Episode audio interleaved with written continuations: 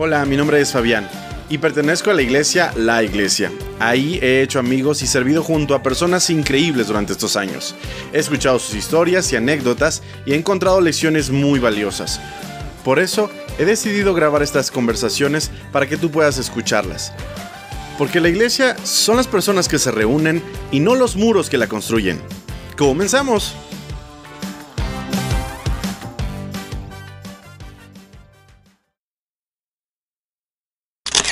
Hola, ¿qué tal? ¿Cómo están? Sean todos bienvenidos a un nuevo episodio de su podcast Backstage. Hoy tenemos un invitado de lujo, mi amigo y entrañable, Rick Alanis. Hey, gracias por invitarme. ¿Cómo estás, amigo? Bien, me siento súper contento de que hayas elegido invitarme aquí a este espacio y la verdad, te quiero mucho, tenemos muchos años de conocernos. Así que me encanta estar entre amigos y más importante como Gracias, tú. gracias, amigo. De hecho, si se dan cuenta, de un episodio para acá, Rick cambió todo. Luces, fondo, locación. ¿Cómo no invitar a Rick, saben? Y esto es parte justamente de lo que hoy vamos a platicar, de las cosas que sabes hacer, de quién eres, de tu experiencia como parte de la iglesia. Y bueno, pues si quieres empezamos. Rick, para todas las personas que no te conocen, porque la iglesia está creciendo de manera importante, cada fin de semana tenemos eh, que llegan más y más personas que vienen tanto de otras iglesias como de lugares donde, bueno, o de gente que no conoce a Dios previamente, que no había tenido la religión cristiana, si así se dice. Y, y, y gente que llega y de repente te ve en la plataforma, te ve bailando. De hecho, ayer escuché una de las canciones que más bailas, las escuché en el supermercado y dije, esa la baila Rick. Entonces, digo, llega la gente y no te conoce, no saben de ti. Y justamente este episodio es para que sepan un poquito de ti. Entonces, te dejo, amigo, empieza a platicarnos cómo te llamas y un poquito de quién eres. Yo me llamo Ricardo Alanis.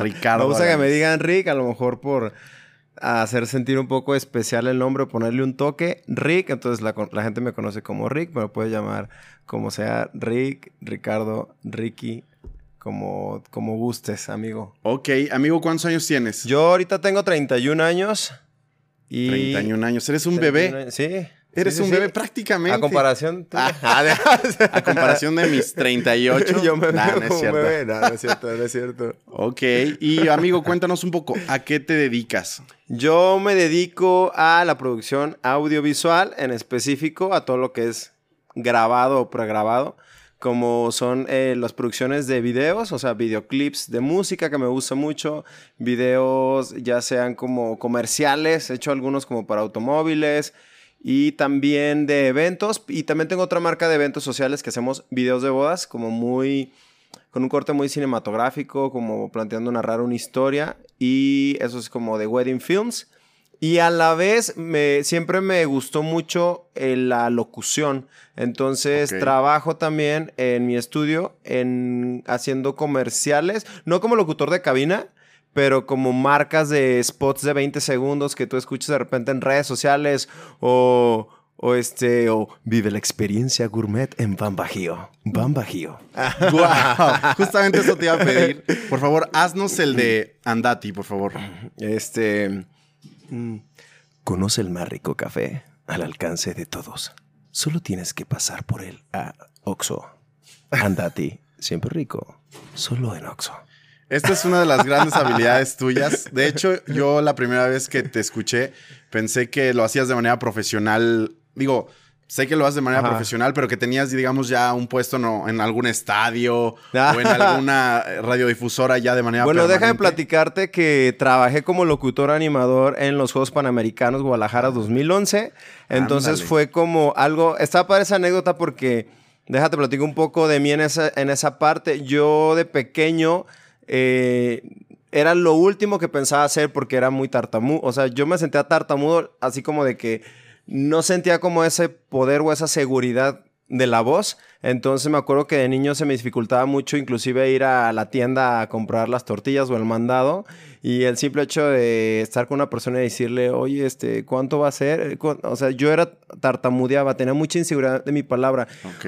Cosa que me llevó como a esa deficiencia a cuando estudié eh, comunicación en la Universidad del Valle de Temajac y después producción audiovisual, eh, me, me llevó como a enfrentar mi miedo y tan cañón que ahora me dedico a hacer eso. O sea, lo que más me daba como que miedo o inseguridad hablar ante personas o ante micrófono. Pero yo creo que fue ese mismo impulso de decir, es un reto personal que lo llevé hasta que ahora es mi profesión. Y todavía sigo enfrentándome pues a algunas como inseguridades, nerviosismo, pero a mí me gusta mucho como que poner...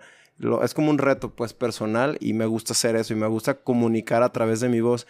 Y platicándote a través de la última parte, que es lo que me gusta hacer y me dedico, es hacer música. Mi papá era músico, lo sigue siendo, ha tenido grupos toda su vida y nos inculcó mucho la parte musical, la parte también de la música para Dios, las alabanzas. Y mi, en mi proceso que estoy, está, estoy componiendo música, produciendo. Y de hecho sí tengo algunas canciones este, en, en Spotify de algunas composiciones y ahorita estoy trabajando en otras canciones que quiero que, que ahora sí hablen más como de la, de la fe, lo espiritual, que hablen de Dios y también algunas vivencias mías. Perfecto, amigo. De hecho, yo soy fan tuyo. Siempre que, que, voy en el carro con tus rolas en Spotify, le mando un pantallazo, una historia a mi amigo, para que se, se, acuerde de que habemos gente que lo escuchamos y lo apoyamos y lo queremos, porque es muy bueno, es muy bueno, la verdad. Y, y, bueno, todo eso que has aprendido ¿En qué momento, Rick, fue que decidiste que te ibas a meter a ese mundo? ¿Ya lo sabías desde chico o a punto de salir de la prepa? Ya ves que es el momento en que todo el mundo escoge su carrera, ¿Ya lo sabías desde niño? ¿Tú traías ese feeling de que ibas a ser alguien del mundo artístico, productor, editor de videos, creador, eh, artista? ¿O fue después. Oye, ya no me falta ser youtuber. Ya nada pero, bueno, pues pero aquí no, estás no. Aquí estás. Mi hermana siempre me dice ser youtuber, pero no sé. No, no me ha dado. Pero mira, yo creo que desde, desde niño no me imaginaba dedicarme a este ramo.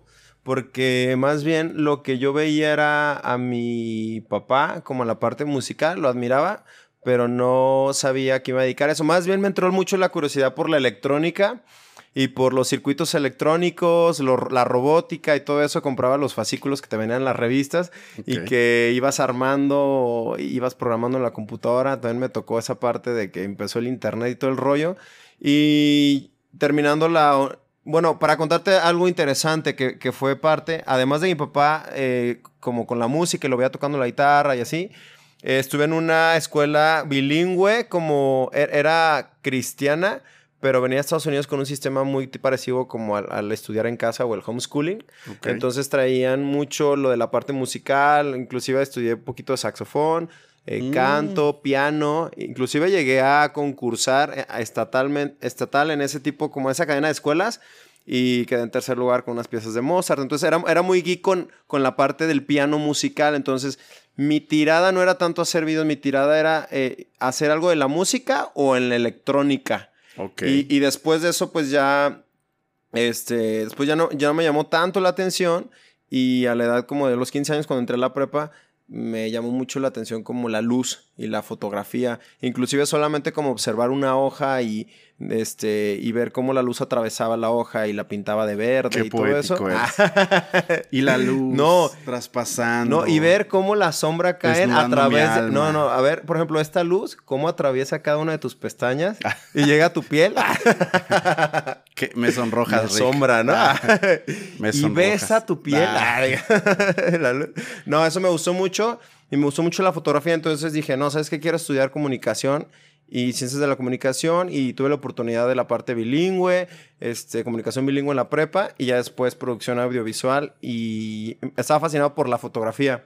Después empecé a hacer como la fotografía en movimiento, que es el video, pero algo que yo ya traía en mi mente en el fondo era la parte artística musical y yo creo que me acuerdo que pensaba, quiero aprender a hacer videos para poder hacer mis videos de música. O sea, más que para hacerlos como para otras personas o bla, bla, bla, era como para apoyar en este sueño de la música y de la interpretación. Y, siento, creo que ese es como, siempre ha sido como que mi pasión no oculta, pero la vida me ha llevado como a, ahorita darle más prioridad pues al, al trabajo continuo que es la producción de video para otras empresas, para otros músicos. Y creo que en este momento estoy todavía en ese camino de algún momento dedicarme al 100% de la música. ¿Cuántas canciones has producido, Rick? Pues yo creo que aproximadamente unas bueno, para mí yo creo que como Sí, unas para ti. 5, unas 5 o 6. Ok. Y tengo, tengo varias que no he sacado que están así como que no están todavía terminadas, pero sí me ha tocado producir a otros músicos. Este. Entonces sí, sí le he producido como a unas 5 personas externas, pues. Y sigo aprendiendo, pero también siento que ya pronto se viene ahora sí Lo bueno. música. Ok, Rick, cuéntanos un poco. ¿Desde cuándo eres cristiano? ¿Cómo fue tu hogar? ¿Fue un hogar cristiano? ¿Fue un hogar católico que se transformó a cristiano? ¿Fueron ateos? ¿Eran satánicos? Cuéntanos, ¿cómo fue tus inicios en el cristianismo? No, pues también era mi familia, eh, eh, se empezó siendo católica, mis papás en mi casa. Ah. Y ya le da como los 7, 8 años mis papás comenzaron. Bueno, mis papás son químicos farmacobiólogos los dos. Entonces son súper investigadores y son súper así. ¿Sabes qué, amigo? Siempre he pensado, Eh, siempre, siempre que hablas sobre tus padres, porque Sí. yo ya sabía eso de que eran químicos Ajá. farmacobiólogos, me imagino esta típica caricatura donde llega el niño a su casa y sus papás tienen bata y lentes todo el tiempo, así como de científico. como Dexter. Ajá, como Dexter, una cosa así. Pero, pero sí, aparte hace- de hacer eso, tu papá también es músico y Sí. también siempre fue director de alabanza, me parece. O sea, tienen esa como parte interesante que son científicos. Y la otra, a lo mejor la otra dualidad, que no están peleadas, pero es la parte que son muy fuertes espirituales. O sea, Ok. tienen como esa pasión espiritual y esa parte científica. Entonces, más o menos tú conociste el cristianismo, por A así de decirlo, papás. a través de tus padres Sí. como a los siete años. Sí, como a los siete años ellos empezaron, estaban en el catolicismo y ellos solitos despertaron de alguna manera y Pues empezaron como a- científicos al final, ¿no? a, a investigar ahora sí la, la- el libro, o Sí. sea, la Biblia, no nomás a lo que les decía por cierta autoridad de esa iglesia. Entonces empezaron a hacerlo y vieron que varias personas de ese templo tenían como en común esa sed de conocimiento. De, de escudriñar la palabra de Dios. Entonces hicieron su, su grupo y O sea, crearon una iglesia. Es- eso fue Eh, dentro de la iglesia católica, donde hicieron un dentro de la iglesia católica. La extraen y crean una iglesia. Pero me imagino que llegaron a un momento en que no sabían qué denominación de, era, de ¿no? hecho lo que te quería contar, ellos este, se preguntaban a qué se parecía, no sabían qué era, nomás porque estaban aprendiendo mucho de la palabra y, y revelando cosas. Eh, para ellos fue más cercano como parecido a los cristianos. Y dijeron, bueno, pues entonces somos cristianos. Pero no es como que alguien los jalara. a, Exactamente. vénganse, hay que- este, vénganse a ser cristianos y les vamos a enseñar. Ellos como que es solitos pues por la, pues, por la ayuda de Dios, pero también por, la, por su curiosidad en, la, en, la- en- en leer la palabra. Y fíjate un dato curioso que esa iglesia que comenzaron Ujú. fue también este que comenzaron varias parejas, es la iglesia donde, donde iba el, nuestro pastor Armando Anguiano y Sara.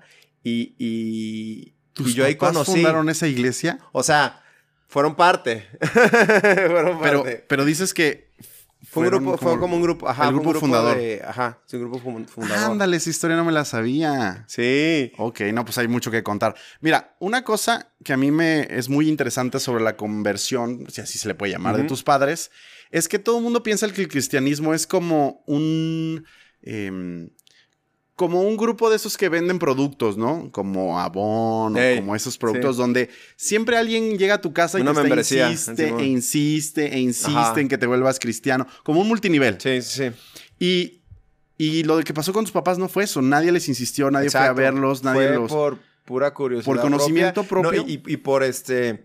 Como cuando dicen que es bueno cuestionarte todas las cosas, o sea, en todos los ámbitos, cuestionar por qué. Ok. Como a ti te gusta mucho. pues sí, eso fue lo que los motivó el cuestionarse.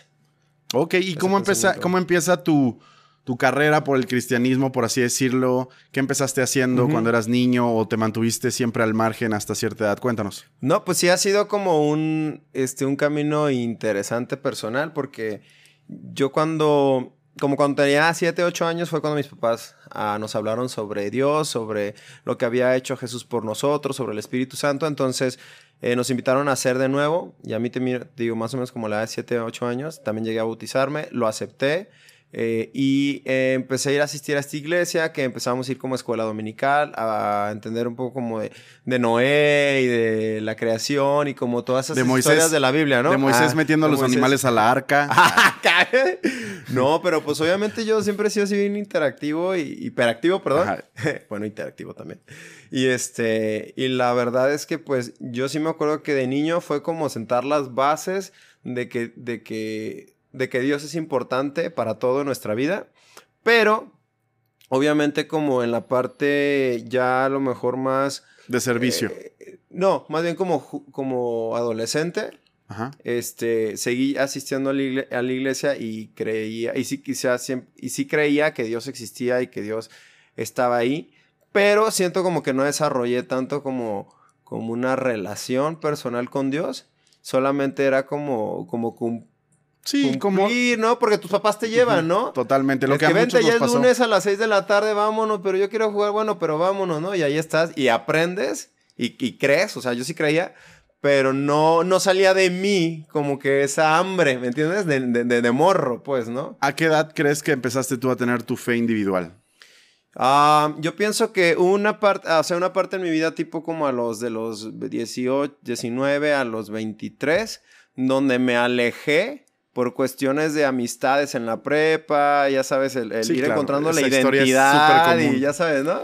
Sí, claro. Entonces sí, sí me alejé, o sea, no, o sea, siempre fui a la iglesia porque después mis papás hicieron iglesia en Ok. casa, pero sí, todavía sentía como la obligación de, bájate, ya, de este, ya va a empezar la iglesia en casa, baja de tu cuarto, ¿no? Entonces, y luego lo interesante es que yo, pues yo sé que hay lenguajes para todos, pero mi papá su lenguaje era muy, muy investigativo, o sea, muy de que saca tres diccionarios para ver lo que significa en, el hebreo El original y griego, todo el y ese rollo. Entonces a mí a esa edad era de como que no me Sí, entraba. Era, era Ya- demasiado y para tu además como eran mis papás, no sentía como que la libertad de decir, oye, ¿qué piensan de esto? ¿No? Porque, ay, ¿para qué tocas ese tema? Te van a regañar Sí, o por qué andas sí, claro, cuestionando claro, eso, claro. ¿no? Entonces siento como que ahí me cerré y me aparté un poco, este, y nada más llegaba a estar presente, pero no interactuando tanto. Fue, y, fue, y fue en la etapa así como de los amigos y las salidas, las fiestas, todas las emociones. Este, y yo creo que ya a partir de los 23, 24, comencé...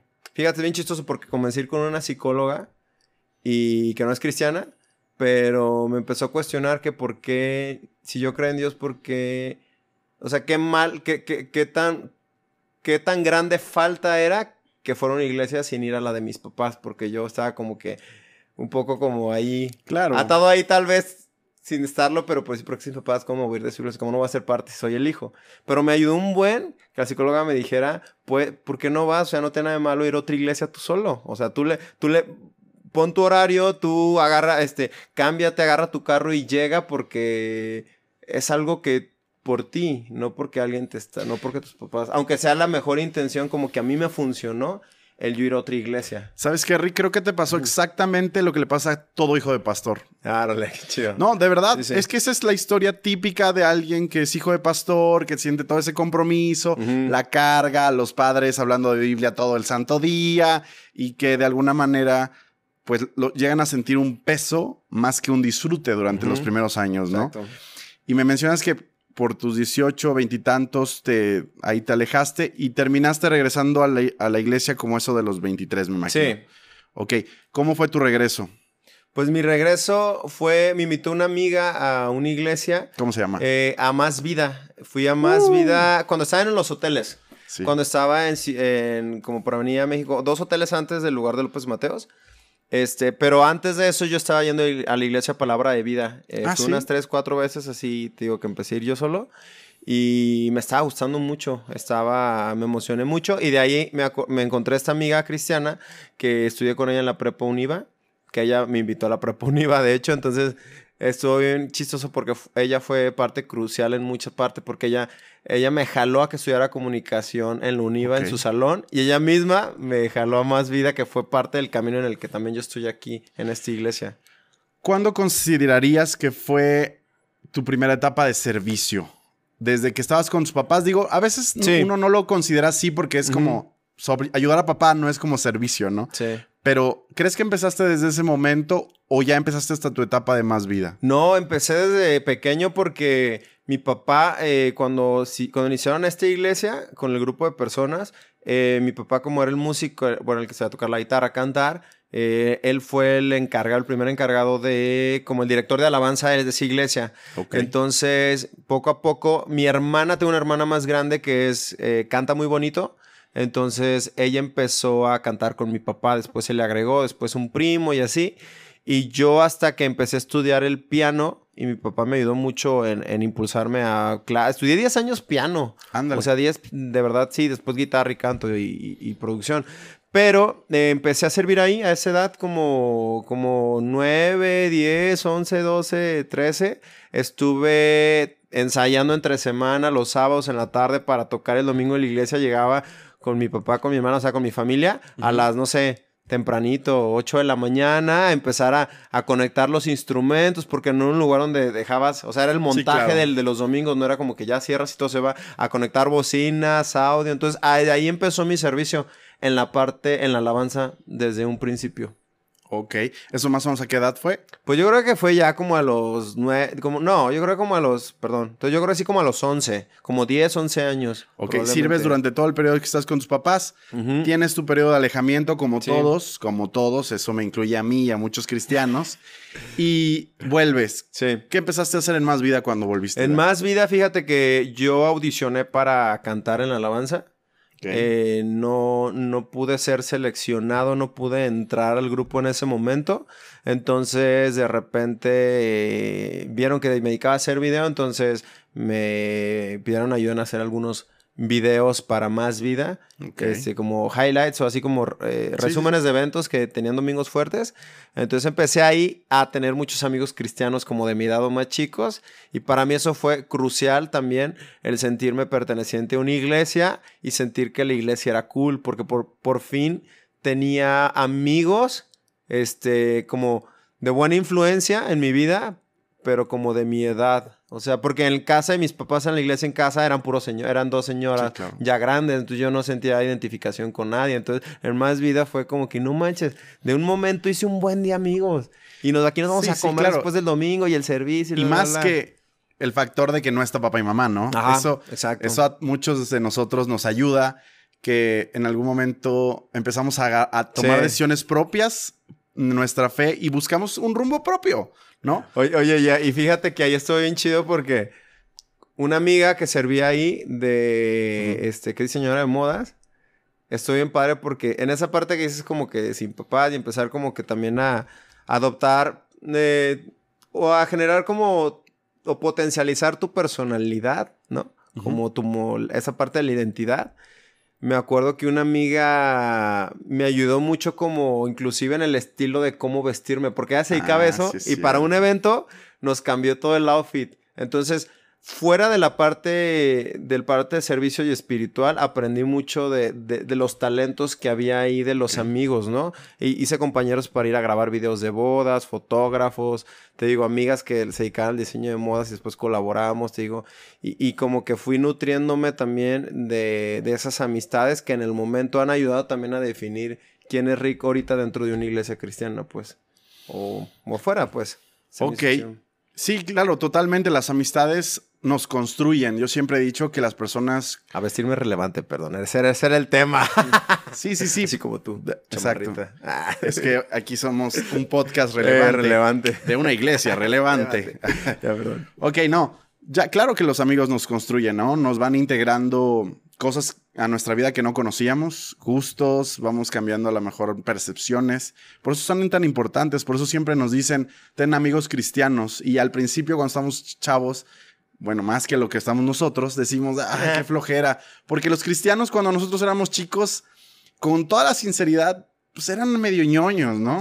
O sea, el cristiano promedio, cuando nosotros teníamos que 12, 13, 15, yo recuerdo que las, las reuniones de jóvenes todavía eran con títeres. Y eran ah, reuniones de jóvenes. eran de títeres. Dios bendito, ¿por qué venían títeres? Ahora, hoy día tú ponle a un títere a una reunión de teens y te sacan. te sacan, exactamente. te sacan en ese momento, ¿no? O sea, no le saques un títere. Y yo creo que las cosas han cambiado Bueno, mucho. si traen un Baby Yoda, a lo mejor hacen un TikTok muy divertido. Probablemente, Ah. probablemente. Pero en ese caso, en mi caso era un pato. Un pato. Ah, ok. Entonces, nada que ver. Entonces, creo que las iglesias han cambiado mucho. Sí. Eso ha ayudado a que, pues, incluso nuestra generación se integre a las iglesias. Y, y bueno, pero todos aprendimos, porque también tuvimos etapas de estar en la escuela dominical, tuvimos etapas de salir en campamentos, tuvimos buenos momentos en la iglesia anterior, en la iglesia, pues, que- no es la relevante, por así decirlo. La inicial. La inicial. que, que pasamos algunos. Pero llegó un momento donde queríamos algo más, ¿no? Y es donde viene este nuevo modelo y estas nuevas formas que creo que a todos haya- han ayudado mucho. Y ahora que, que pasaste a la iglesia, la iglesia, Rick.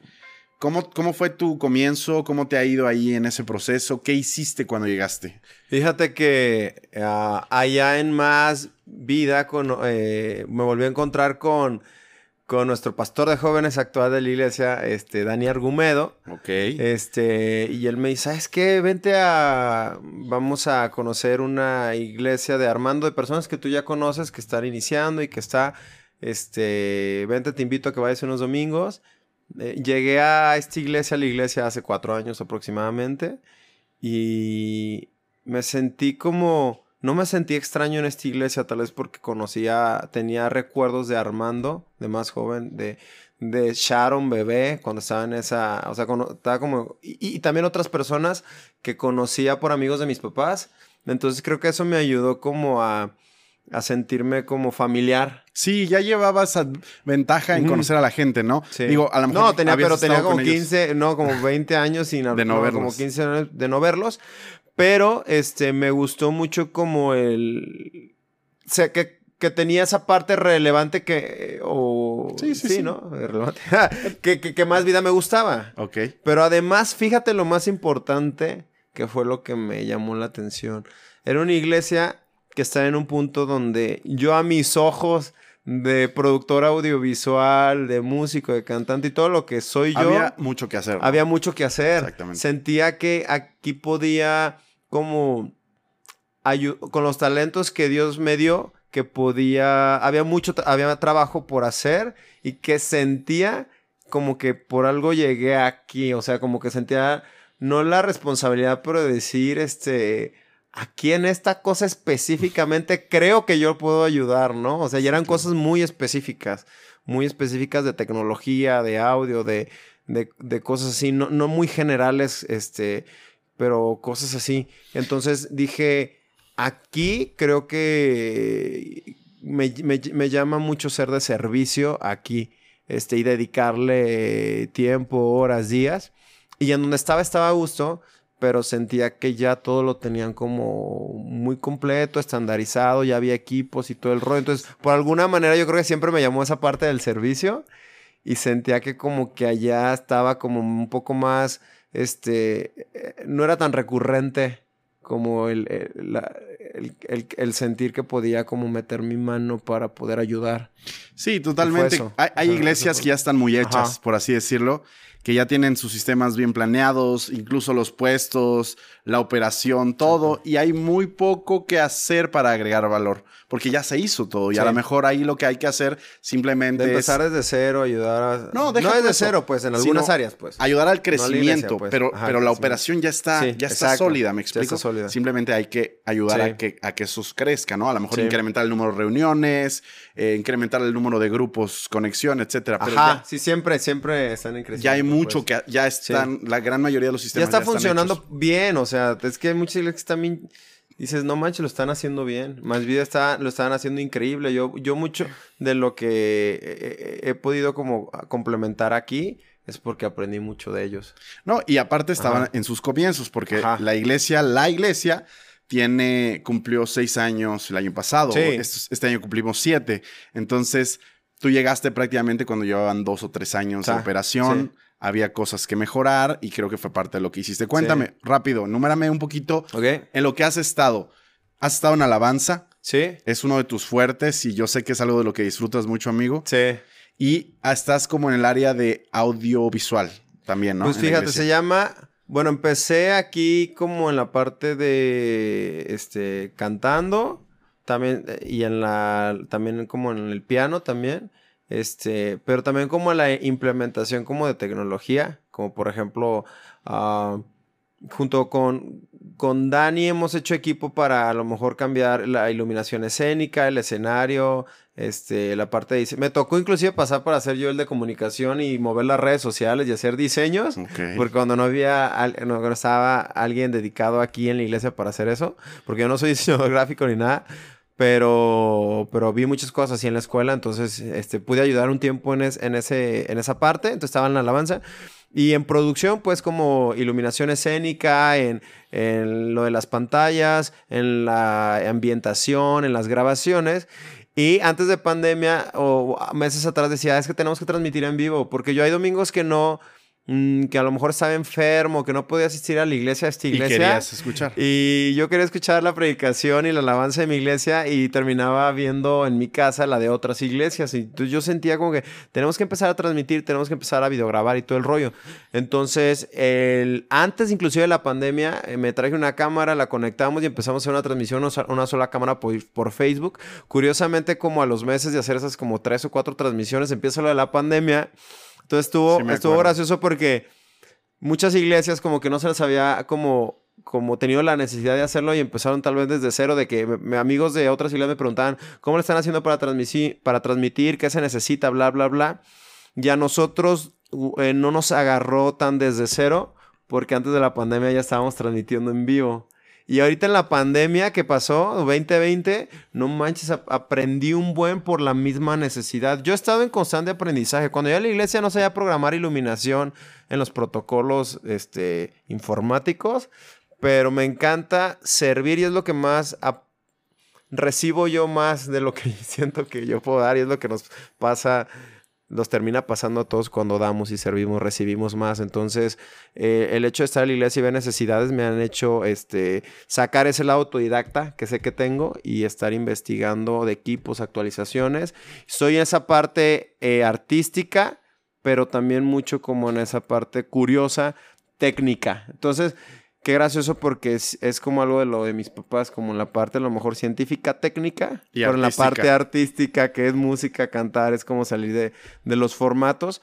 Entonces, este, ahorita ya estoy encargándome del equipo de televisión y de mandar las predicaciones a enlace, que estamos en enlace global, bueno, lineal, que es como televisión por cable, y también en la plataforma Plus, que es por internet y a la vez pues estar videograbando las transmisiones, bueno, transmitiendo en vivo y utilizando algunos musicales para subirlos en YouTube en la semana o, y las prédicas en sí, ver eh, cámaras, iluminación, mezcladoras, equipos, software y sigo como asesor en la parte de, de lo que se necesite de audio, producción y de equipos. Como dicen, que soy el que el que gasta el dinero de la iglesia y el que pide presupuesto cada semana.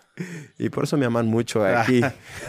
no, la, verdad, la verdad quiero ser, echarte una flor, amigo. Aquí mi amigo Rick es el responsable, parte de los responsables de que la iglesia haya tenido la oportunidad de transmitir durante todo este proceso de pandemia. Eh, como bien dices, a ti te dio la cosquillita. Yo creo que fue Dios. Realmente creo que fue Dios, eh, empujándote, ¿no? O sea, Rick, Rick, intenta algo. Porque justo, sí, sí me acuerdo, justo, yo creo que teníamos un mes y medio, dos meses que habías empezado a conectar tus equipos. Y de repente fue un must, ya no era de que si quieres, ya era necesario. Y gracias a eso, pues empezamos y otra cámara y otra cámara y más luces y cambio de escenario y cambio de tarima. Y, hoy día, bueno, ya tenemos un estudio casi profesional, ¿no? Yo podría decirlo. En, la iglesia, la calidad de, de, video y de audio que se captura, pues es muy buena. Y, todo eso fue a esa cosquillita que te dio hace como dos años, ¿no, amigo? Sí.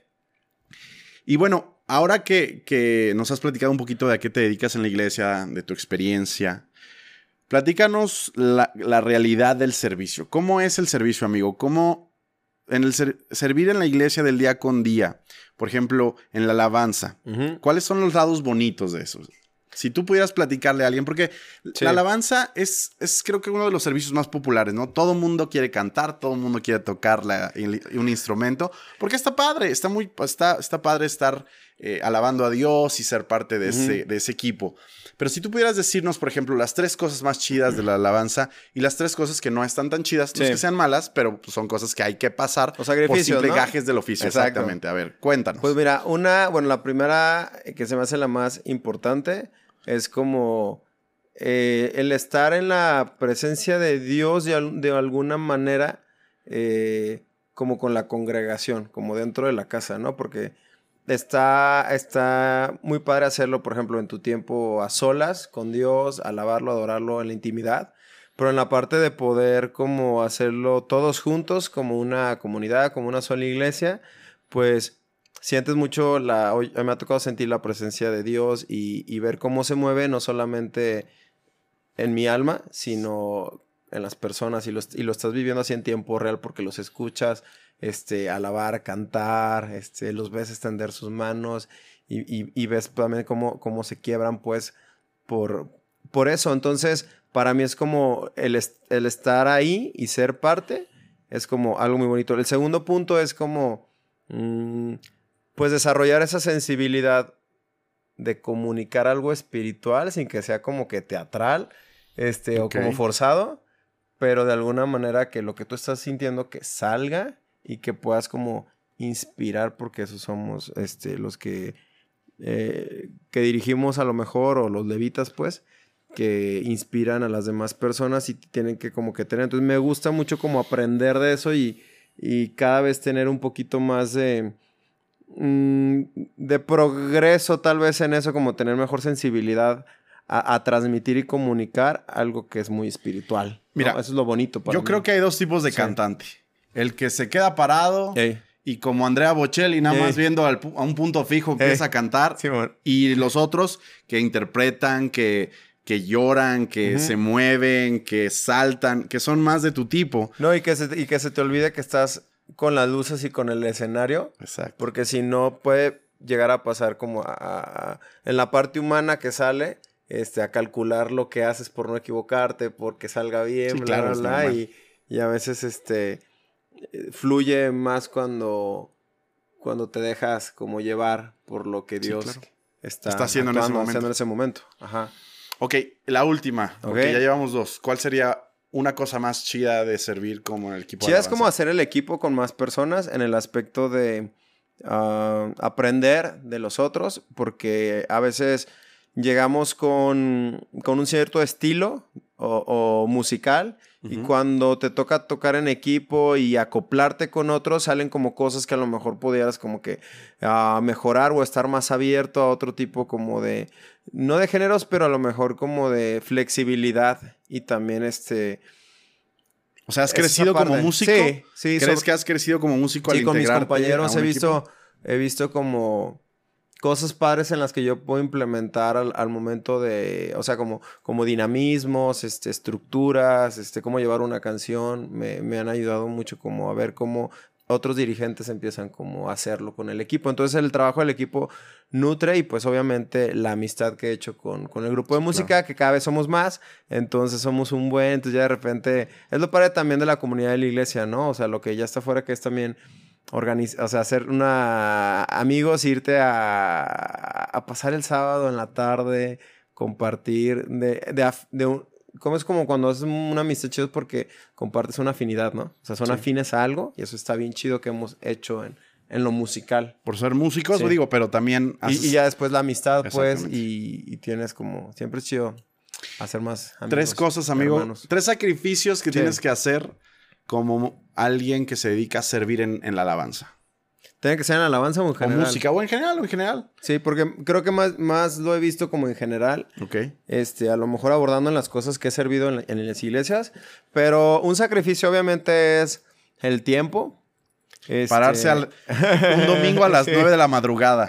Sí, no. Y luego si es fin de semana. Claro, claro. El domingo es para dormir. Sí, para dormir. Entonces, eso es un gran sacrificio, yo Sí, lo es sé. un gran sacrificio. ¿A qué hora te paras para llegar aquí a la iglesia? Un domingo. No, pues este... un, domingo un que llegas temprano. Sí, porque obviamente confieso que esa es mi debilidad, la puntualidad. Entonces. Ay, tengo que trabajar en eso. Este, entonces, probablemente hay que estar aquí a las nueve y media. Este, yo no 45, no soy un buen ejemplo para nada.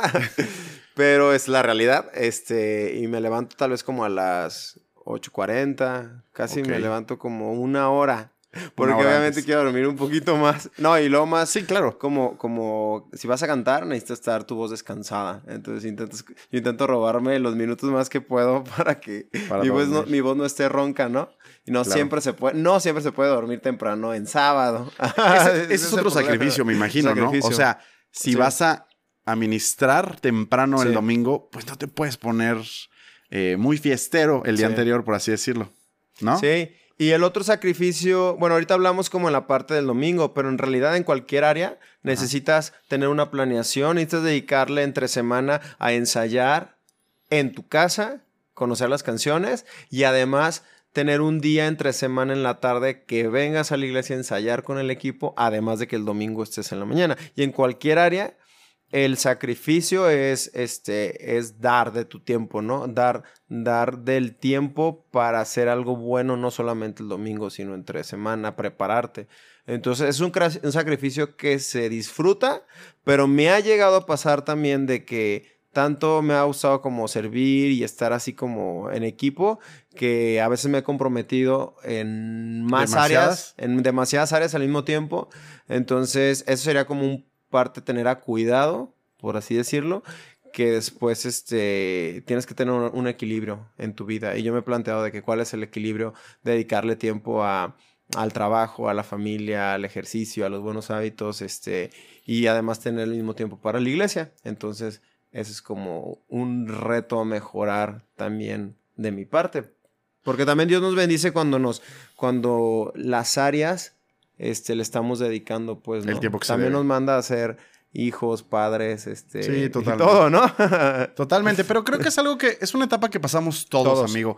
Eh, cuando, cuando llegamos de una época difícil de nuevo Sí. a la iglesia, y creo que incluso yo, yo, yo llevo como tres veces que he regresado a la iglesia, este, in- inmediatamente en mi, en mi retorno estoy tan agradecido con Dios por, por algo que hizo en mi vida, por una sanidad que me dio, por transformar mi corazón, por restaurarme de alguna etapa difícil, que digo, ¿sabes qué? Te voy a dar todo lo que quieras, todo mi tiempo, todos Eh. mis horarios, toda mi vida, y ahí está, ¿no? Y estamos aquí 24 horas prácticamente, pero el, el cuerpo no da, también hay que trabajar, como tú dices, hay que tener familia, hay que tener amigos, y, en- y entonces creo que uno entra en la etapa en la que uno va administrando su tiempo adecuadamente sobre todas las áreas de su vida, ¿no? Exacto. Sí, Entonces, justo eso. Yo creo que es algo que todos experimentan. Pongan atención en eso porque se pueden quemar eh, físicamente, pues se, se cansa uno y a lo mejor ya uno puede dejar de, de disfrutar la iglesia cuando en un principio eso es, hay que disfrutar la iglesia, ¿no? Amigo, qué padre que nos hayas contado todo esto. Me gustaría que cerráramos em, platicándole nada más al auditorio por qué deberían venir a la iglesia. Hay gente que nos está escuchando ahorita Sí. eh, en su casa, gente que jamás se ha parado en una iglesia cristiana, gente Sí. que va a otra iglesia cristiana, cuéntales, ¿por qué deberían ellos ir a una iglesia o en medida de lo posible también por qué deberían venir a la iglesia, la iglesia? Sí. Bueno, sí, como tú lo dices, en primera es la iglesia a la que tú puedas Asistir, asistir, porque tal vez no estás escuchando en otra parte de, de la república, del país, como dice el pastor, en Rusia. En Rusia, en Japón, gracias a todos los que nos escuchan. Este, primero es porque Dios nos enseña su palabra que tenemos que reunirnos con más personas y este y practicar esa parte de la iglesia, ¿no? Eh, y ser de bendiciones para los demás, congregarnos y, compartirnos entre unos y otros. Entonces, el que encuentres una iglesia es parte fundamental de la vida del cristiano o, de ser hijos de Dios. Entonces, la parte de que, de que esta iglesia sea como... um, te sientas como esa calidad humana, o sea, muchas personas me han dicho, yo lo siento, cuando yo a esta iglesia me dicen, es que todos traen una muy buena actitud, o sea, ah, pueden decir que, ah, muy fresa porque está aquí al lado de Andares y hay gente guapa, ah, pero siempre todos me dicen, es que todos son bien buena onda, son así como que bien de sangre ligera, liviana y, y todos quieren conocerte y todo es una cultura que se ha creado en esta iglesia que, y y que yo he visto que en otras iglesias es esa cultura, pues, de aceptarte como vienes, como de hacerte sentir en casa. Entonces, eh, a veces cuando tienes una mala semana, siempre, además de venir a recargarte de Dios, también te recargas de las personas que a través de Dios las usa para, para darnos un abrazo, para dar unas palabras de ánimo, para planear cosas, para, para juntarse a, aprender algo, para que te inviten a, un, este, una clase de alfa, alguna reunión con chicas, con chicos y por qué no también este, para ayudarnos en, para tener un apoyo en esa parte de la amistad. Eh, y es lo que yo pienso que Dios nos llama a ser, a ser más hermanos pues en Cristo y a también de repente a jalarnos las orejas cuando sí, claro. tenemos oportunidad ¿no? de crecimiento en otro. Entonces yo, yo les quiero decir que eh, si tienen oportunidad de venir a la iglesia, a esta iglesia, eh, los estamos, les estaremos esperando con los brazos abiertos y para que se encuentren con Dios, pero no necesariamente porque tengan que encontrarlo aquí en las cuatro paredes, sino para que conozcan a Dios también a través de las personas que Dios está formando en este lugar y en esta comunidad que somos la iglesia. Perfecto, gente que está dispuesta a dar, a amar, a conocer y aprender. Muchas gracias, amigo, de verdad, por estar en este segundo episodio. Gracias, Armando, gracias, Sara, por darnos la oportunidad. Nos vemos la siguiente semana, ¿va? Chao. Chao.